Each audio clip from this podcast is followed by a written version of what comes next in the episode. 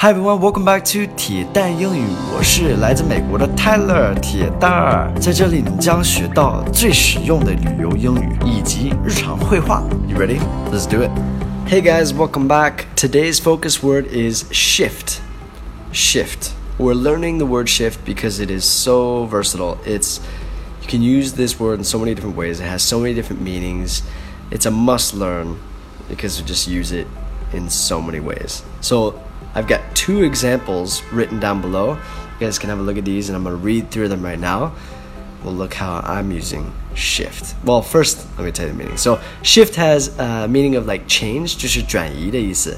Also, shift is like you have the day shift, you have the night shift at work, like your work shift. 就是坐班的时候有白班有晚班 your shift.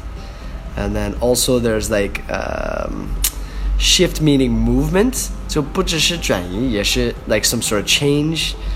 Um, I've got two examples below. Let's look at these first. The shift in the wind was helpful to the sailors. The shift in the wind was helpful to the sailors. So the shift in the wind, wind 是风的意思.